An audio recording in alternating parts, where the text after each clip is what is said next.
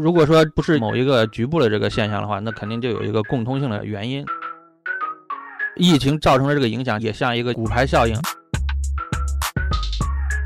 就是我们现在还看不到一种新的这种技术能够推动全球的这个经济出现一个生产力的大幅提升。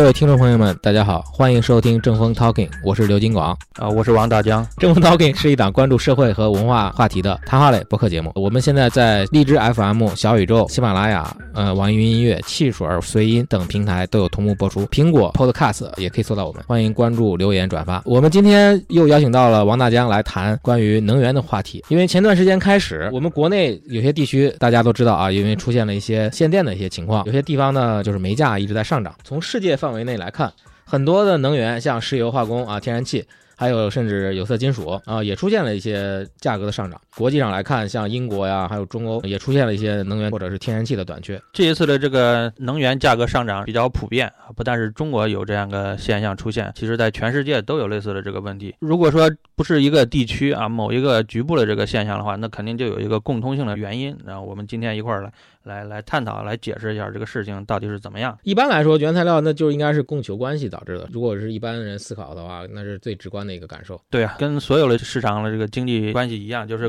供求关系是最基本的这个市场因素。然后，那么现在这个原材料还有这个能源啊，它们出现了紧缺，价格上涨，那无非有两个原因。一一方面就是说，呃，这个需求大幅上涨，然后这个供给是正常，对，供给跟不上这个需求的上涨，它可能出现这个嗯呃价格的上涨，相对的短缺。但是现在也没有什么经济繁荣。的这种情况，对，其实就是啊，我们看到这个有些经济指标啊，然后显示好像这个经济表现还可以，但是这些是建立在二零二零年就整个这个经济表现，全球经济表现都比较低迷这样一个基础之上啊，所以就说是这个相对来说看起来还行。其实啊，我们仔细要看的话，其实大部分这个经济指标只是回到了一九年就疫情前的这样一个正常水平而已。所以就是说，呃，需求并没有一个超乎寻常的这样一个表现，只不过是说供给出了问题，然后跟不上这个，那就是上游出了问题。哎，对，供不应求，供不应求。所以是这是造成这一次这个呃能源短缺、原材料供给不足，然后价格上涨这样一个原因。全世界都是如此。那这种这种现象应该提前会有一些预见，为什么就是说到现在会出现这样一个？之前就之前没有一些。措施或者来缓解这样一个供给呢？比如说天然气啊。这次的这个，因为有疫情的存在嘛，然后这个是一个突如其来，很很长时间才遇到一次的这样一个因素干扰。呃，另外的话，这些疫情造成的这个影响，其实它也像一个骨牌效应啊，衍生出来很多就是我们也没有想象到的这个后果。其实从很多这个周期这个角度来说，是可以看到这次这个经济会有一个比较强的这样一个反弹。然后，但是这个对于它这个反弹的幅度啊，原材料这个紧缺的这个程度。这个是出乎大家很多人的预料，预料的啊，对，因为疫情是没有想到，出现疫情以后造成了医疗用品啦，很多用品的这个一个短缺紧张。这个时候各各个国家就是为了优先保证自己内部的这个需求，然后就是推行了一些这个以我为主的这样一个保护主义性质的这样一个政策 啊，这样就加剧了彼此之间的这个隔膜啊，嗯，加剧了这个供应的这个短缺啊，这也都是之前不可能想象得到的。但是这些比如说以能源出口为主要经济来源，像俄罗斯的天然气啊，或者像中。中东这些石油，他们如果他们也在减产吗？减产减少产量了吗？对，没错啊，是这样是吧？那中国这个中国大概是什么情况？中国的煤炭减产了吗？煤炭也在减产，这可以从两个这个层面来说。嗯，呃，一个是从这个短期的这个视角来看，就是我们这个上一次就是说谈这个经济周期的时候，谈到有一个问题，我们很多这个宏观这个经济指标啊，要显示我们这个经济存在这样一个周期性的波动。对，周期性的波动，两三年的时候，它有一个经济的比较繁荣啊，这个扩张性的这个。阶段。趋势，然后又过了两年，又会又会这个下降啊，收缩啊，就反复的就这样出现，有有这样一个趋势。那么在二零一八、二零一九年的时候，正好是一个经济的一个下行的这个阶段。下行的这个阶段的时候，大家就是整个这个市场都不太景气，所以企业普遍都不愿意就是扩大生产，都不愿意去这个进货啦、贷款啦，增加这个生产，往里边继续投入。因为因为市场前景看起来不太好，啊，那么在这个情况下，整个这个经济就是越来越差了。嗯嗯。等到这个一定的底部以后，呃，就是触底反弹了，开始这个库存啦，还有这个整个这个市场这个情况啦，低到超过这个一般水平的这个情况啊，然后就。有人开始往里边这个投入了，然后就就开始出现一个正向的反馈啊，就是开始越来越多的人就该投入进去啊，这个经济又开始慢慢复苏了。二零一九年年末的时候，其实就已经是一个短期的这个经济的一个底部。嗯，按说那个时候很多企业它的库存已经很低了。嗯啊，这个市场已经比较不景气了。那个时候按说是该有个复苏了啊，那时候很多指标已经开始出现好转了。哦，但是二零二零年这个年初疫情来了，然后一下子把嗯把这个很多方面这个供应都给打乱了，人们这个生生活进行这个生产也都不方便了，整个这个让这个经济出现了一个再次探底，嗯就是本来已经很糟糕了，嗯然后又让它打到更低，这样就造成很多这个企业的它这个库存啊原材料就就更少啊。啊。但是我我的理解啊，就是因为后来其实像中国啊，我们国家控制的会比较好疫情，所以说我们从一般生活上来说影响并不是很大。那么有些国家像欧美国家，等于说它现在因为疫苗接种率呃有一定的比例，在我看来就不在乎了。你看那个英超啊，或者是那个欧欧洲联赛的时候，他们大家都看球，已经没有任何防护措施，或者大家在日常生活中也都是不戴口罩的，就。该咋弄咋弄，就像就是想恢复到原原来那个常态了，等于说回来了，所以导致供应端的这种欠缺，是不是可以这样理解？简单啊，这本身在任何一个就是经济周期，它不管有没有疫情，嗯，它都会有这样一个节奏。对，就很多东西，你比如说价格、原材料价格嗯便宜到一定程度的时候，很多人觉得就太便宜了，我嗯不如现在就开始进点货，啊。囤点货，啊。哎，然后就是他有人开始买以后开始抄底以后，其他人觉得哎这个价格不往下跌都跟着走，也跟着往前走啊，这就形成一个正循环，嗯。就开始往上复苏了。啊，那么现在就是说，随着这个疫苗的推出，在这个二零二零年下半年和今年上半年的时候，确实加上这个人们的这个恢复啊，然后整个这个经济这个需求恢复确实比较快，对对。啊，已经达到了这个疫情前的这个一个水平了。是是，所以说好像疫情只是说在这个阶段里面就延长了这个周期，而且我我看有一个文章啊也挺有意思，就是说是美国的一个经济学方面的这个文章啊，按一般推理来说，因为因为疫情啊，就很多人减少劳动时间，或者说甚至有的是或者休息了或者辞职了，但是就是可能会收入会减少，可能会减少需求，对吧？因为大家要勒紧裤腰带嘛。但是看到有一些分析啊，就是至少是有一部分家庭吧，他们实际上他们的收入并没有减少，为什么呢？因为可能因为疫情，他在家他不消费，他钱可能累积下来了，可能就储蓄率可能会增加。嗯就比如他以前在在美国还有政府补贴啊，对，还有补贴的问题。对，比如说在美国很多，他以前可能正常的话，他要去度假呀，或者去消费啊，或者去各种各样的花销。但是因为疫情，他不出门啊，他就不去酒吧了，不去不去看电影了，或者不去旅游了。旅游是一个大的支出，这样的话，他的钱反而省下来了。但是现在由于这个各种正常日常化了，等于说这个疫疫情慢慢日常化了，就等于说恢复到原来那个正常状态。这样的话，这个需求反而爆发出来了。这个刚才说了一样，这就是说这个呃人类这个日常消费啊需求端，他们嗯这个恢复是比相对来说比较容易的。但是这个构成这个经济的，其实另另外一端也很重要，就是这个供给端，就上游的这些原材料。嗯呃，加工制造这些层面，就这些层面，它不像这个我们需求啊，这说说放开，我们很快就能放开，钱给到位，大家都这个态度就会转变啊，就会怎么样。但是这个需求端，它工厂啊，然后尤其上游的厂矿嗯，还有这些港口啊、码头啦、集装箱的这个建设啊，这些东西，它这个产能投资需要一个时间，对，呃，而且它在疫情中间受到了冲击，其实要比我们消费端的这些影响还要大。还要大一些啊，，对，因因为它一旦某些东西一旦中断，然后它嗯。想要让它重新再恢复起来，需要嗯。相当大的成本和时啊间。这也是它现在成本上升的一个原因啊，对对，嗯。就刚才讲的这个周期的时候，其实主要是嗯。从这个上游这个供给嗯，这个角度来讲，它这是一个主要的推动因素。因为之前经济二次探底，然后从低点下到更低了，嗯。所以二零二零年年初的这次经济这个下滑是非常非常重的这样一个下滑，所以之后的反弹就非常强 啊啊，就就是原材料的价格上涨，它就非常嗯强啊。但是这这只是一个，只是一个从短期视角来讲是有这么一个一个一个问题。嗯其实从长期来讲，呃，也有一些影响因素啊。待会儿我们展开还可以再谈。除了这些，还有一些就是比如说交通运输啊，或者是这个航运方面的这些问题，是不是也应该会有一些影响？啊，对，这次表现出来就是这个两个层面，就是一个层面就是说这些原材料啊，再一方面就是这个叫说流通啊，供应供应链，有人嗯。谈供应链这个概念，有人讲就是说这个流通领域，就是这个疫情的时候，然后因因为大家害怕这个传染嘛，所以就是说对这个航运啊，我我们中国现在这个航运就是尤其对外国的这个呃跨境的这样一个这个贸易，现在也是受到很大的影响啊啊，这全世界来说都是如此，嗯。程度不同而已。但另一方面呢，就是运输业他们这个投资，然后因为之前的这个经济不景气，他们也。遭到很大的削弱，需求恢复快，然后这个供应恢复比较慢，跟不上这个节奏，所以这个出现了这个短期的这样一个供不应求的这样一个局面。下面我看美有就是有些新闻报道，不是美国有些港口缺少卡车司机啊，缺少那些卸货的工人啊，这些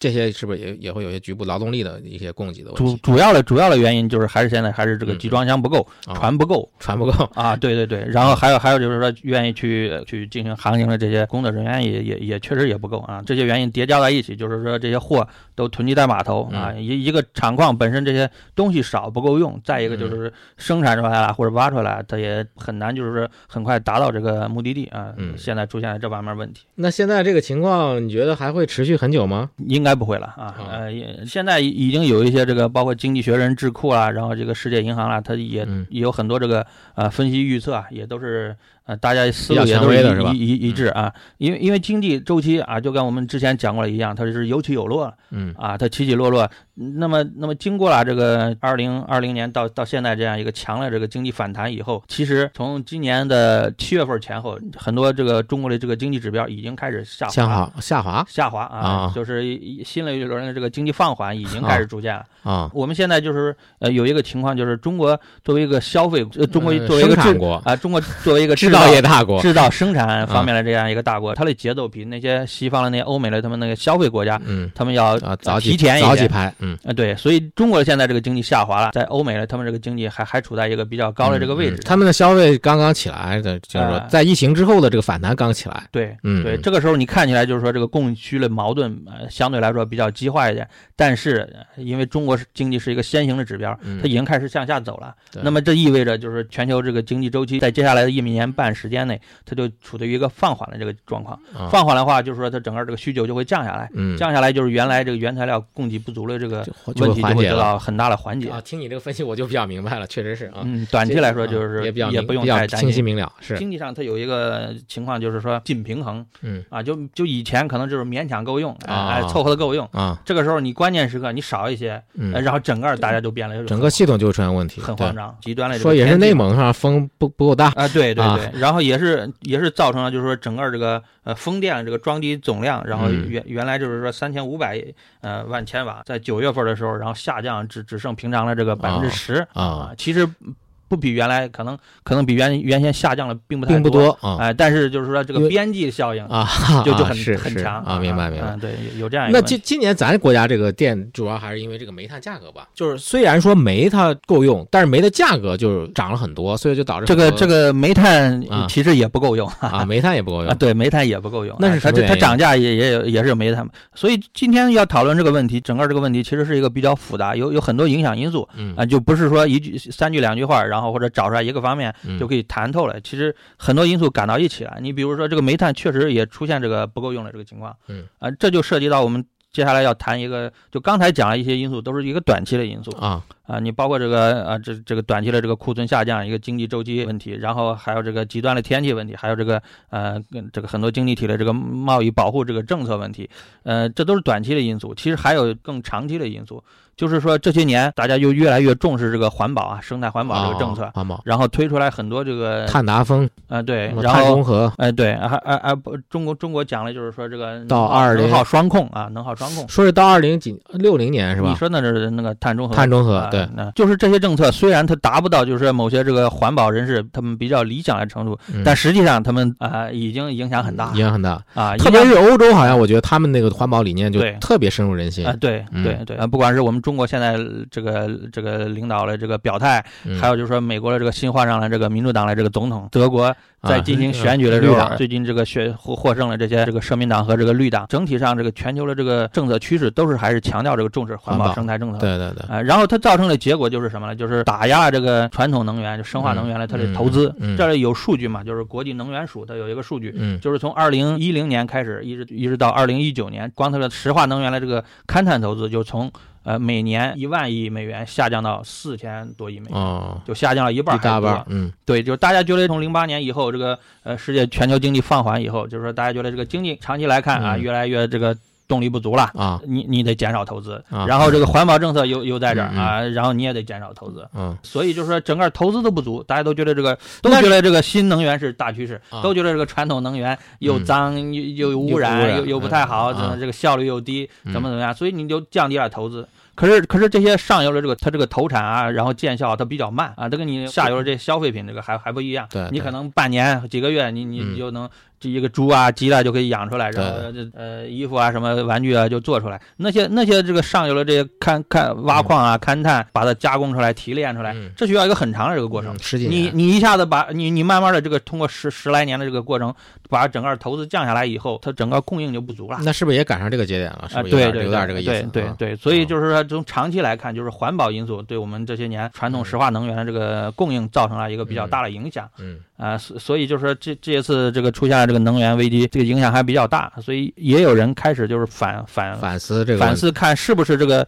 政策做的有点过了，过过了或者是我们怎么在中间达到一个嗯平衡的问题。对哎，但是这个好像从全球这个趋势来看，可能应该还是很难逆转。啊，对，呃，最近几天就在联合国要要开一个这个气候协调会议，这个第二十六次会议嘛，嗯然后各个国家也是又在这个商讨这个进一步的这个嗯相关的这个气候环保政策。嗯还有就是说金融市场，你比如金融市场在这个做投资的时候，我们有有一个叫这个 ESG 指数，就把很多的这个上市公司啊，就是这些企业给编成一个叫可持续发展指数。啊，就是说，你是不是符合这个环保投资理念？符合的话，把你编进去；嗯。你不符合的话，就编不进去，他们不是没有人来投资。有些企业现在不是还有什么指标，就是我这个可以有这样一个这政策。碳碳交易嘛。啊，，碳交易对这些因素就是所有刚才我们提到的这些，啊就是说来自政府层面、来自市场层面，对，呃，来自人们社会这跟以前是不一样，方方面面，哎。你，说一百年前甚至五十年前哪有这么这些这些乱七八糟这些规矩是吧？啊，对，你说这个我就想起来，来，就像那个德国大选，就大选时候我听别的别人的这个说的啊，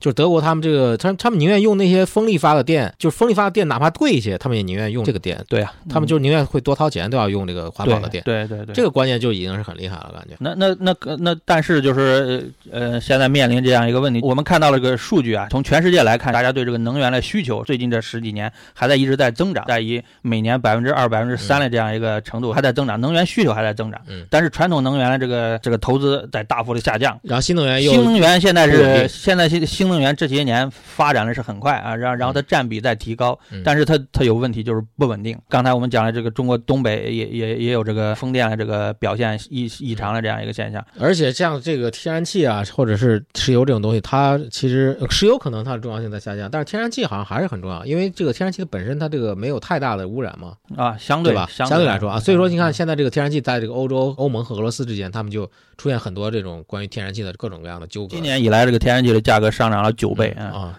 为什么为什么会这么多呢？百分之九百啊，这就是这个能源领域里边，这就刚才提到了这个现象嘛。本身就是我们之前各种因素造成，就是能源它供应它只是达到一个紧平衡的这个状态，嗯呃，勉强够用啊、就就像我们几个人要吃粮食一样，嗯有些东西不是按照这个完全来按照这个需求啊，按按照这个比例来分配的。一嗯一旦我我们几个人要吃十个人的饭，突然如果少了一份就饭开始争夺了啊，就会就会啊争夺，它啊它产生的这个效应就不是说少少百分之碗饭的问题少百分之十的这个问题了。对，剩下九碗饭价值也更贵了。而且就从现在就开始已经提前反映了，就是说这种这个冬天的这个呃采暖的问题呃采暖的这个呃需需需求嗯扩大了问题，已经反映了。而且这个因为那个经济发展可能会下来，但是如果从能源供给长期看，还不是能马上解决。啊，对，最近的话就是说能源价格上涨，原材料价格上涨，肯定很多人会去适当的就是放开呃煤煤电的这个价格，扩大这个煤炭的这个生产啊，放宽。嗯之前可能就是是这个能耗双控政策比较严格嘛，卡的比较死，然后很多煤炭企业不敢去扩扩扩产。嗯现在就是说放缓了以后，再加上这个经济的这个增速下降，可能在接下来这一年多时间内，这个能源这个紧张问题可能就得到缓解。嗯但是从长期来看，整个这个能源供给不足这个问题还存在。嗯啊，我们不是没有这些能源，而是说他们因为政策啊，因为很多原因没有开发出来，啊没有开发出来。嗯嗯。另外呢，我就是我们也是从经济周期来看这个能源问题啊。那么就是三四年一轮的这个库存周期，只是说经济系统的一个小的一个周期。那么其实我们以前介绍过，还有一些更长的周期，特别是最长的这个康波周期，就是新技术导致的这个新的产业的这个爆发。这个我们也可以从这个角度来，从更更宏大的一个视角来看这个能源问题，这就也是一个长期的视角，跟刚才这个环保一样。更长期的视角。啊，对，这啊这跟刚才这个环保一样，也是说从这个最近这个十几年来，整个这个经济处在一个呃，就是一个一个经济下行的这样一个状况啊。从长期的这个康波的这个角度来说，处在一个经济下行的这个阶段，在这个阶段的话，大家就觉得这个经济前景不太好，然后所以就说砍掉了很多这个投资，然后。整个这个产能它都在下降，那么就即便就是我们这次出现了这个原材料价格的再次上涨，有的就创了这个十年的新高了，它因为短期供应不足，价格涨得很贵，很多人又又去临时增加一些，想办法去开开拓一些这个供应，但是这些都是短期行为，嗯它改变不了这个大的这个趋势嗯啊。那那真正做这些投资的人，他不会因为短期一两年它涨啊，他就去去过大的投资啊。因因为因为从二零一一年开始，整个这些原材料的这个下降，整个经济这个下行下来，一一路上这些原材料价格已经经过了很多次的这个反弹，然后一次次大家都被收割被。呃，被打脸，然后所以所以抄底的人很多已经啊、都都都已经这个被被被被被啊、已经打被打趴下了。啊，所以现在就就是说，真正愿意去投产的呃人其实还是比较少，而且就像刚才我们这个已经提到了，就是目前的这个需求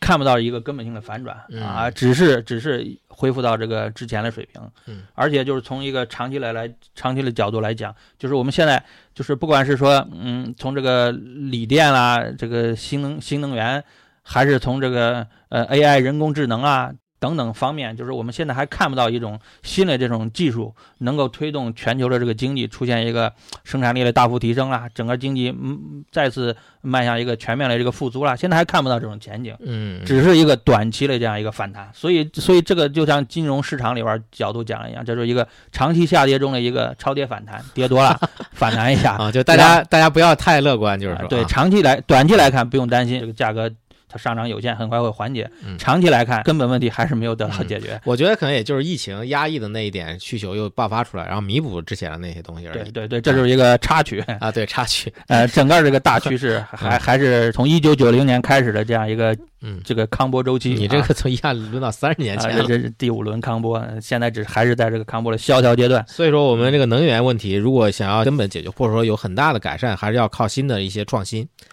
应该是新的一些，就是或者是技术上的、科技上的一些新的突破，才能根本上解决。啊，尤尤其是这个，就是说在新能源方面嘛，可能现有的这些太阳能啊、风能啊、这核能啊，可可能就是还不够稳定，技术上还需要有更大的这个突破啊，嗯能真正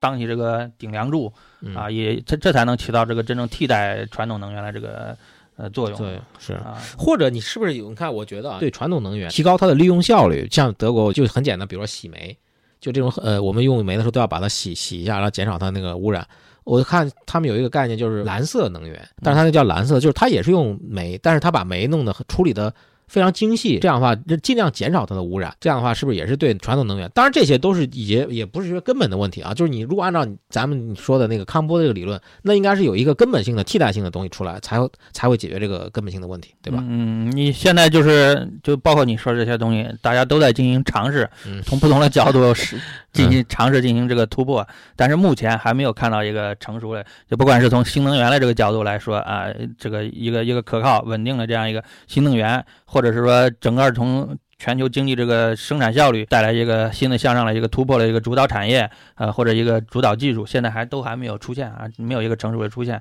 所以我我们还只能说去期待着，但是还还还还在最好的。就是会出现一些新的一些嗯能够根本解决现在，或者说对，就是你说能够挑起一个新的大梁嘛。嗯嗯。嗯，最后你这个啊啊，那最后最后还有还补充一个问题，嗯。就是除了这些能源啊，这些原材料这个供应问题，还有一个就是全球这个产业链，就过去这三四十年全球化这个进程啊，就形成了一个环环相扣的一个全球经济系统，对，有它是一个有机的系统嗯。啊，每每个就环环相扣，然后它的这个效率才得以就是非非常高的这个发挥。嗯。呃，但是现在的话，一个是因为这个疫情，这个是一个空前的这样一个这个冲击，嗯还有一点就是疫情造成的，就是这个人们加强了这个各个国家的这种相对保护主义、相对这个逆全球化的这样一个政策趋势，嗯这些东西都是空前的，而且这些东西会。呃，就像多米诺骨牌一样，它一旦推倒以后，嗯我们不知道整个这个供应链它会发生什么样的变化，嗯它会进行重组，它需要一个重新的组合。对，你就像一个人一样，原原先很多这个这个机体啊，很多这个构造要重新打乱重排，呃，这这带来的后果，这个这个我我们目前难以想象。就你按你这么说，就非常不确定性因素会会会非常多。就是从刚才讲都是传统的能源啊，这是这个市场供求的两端啊，整个经济发展的这个呃趋势啊在讲，但是这个供应链的这个问题，这是是不是会出现什么样的这个结果，我们目前还真的不知道。而且也没有什么苗头能看的。对对对对，有有有些有些呃，我我在看到就是日本时报上有评论文章在担心，就是说目前出现了这些呃原材料价格上涨这些东西，不是一个短期的市场现象，嗯它可能是一个一个更深远、更长远的这样一个充满很多未知数的这个变化也开始。这么说好像是有点不太，就是前景就是有点昏暗那种感觉，是吧？OK，那今天咱聊也差不多，把这个问题就是讲的比较清楚了，就是关于能源短期、长期的一些趋势吧，或者是价格波动。嗯好好，那朋友们，嗯再会。再见。好。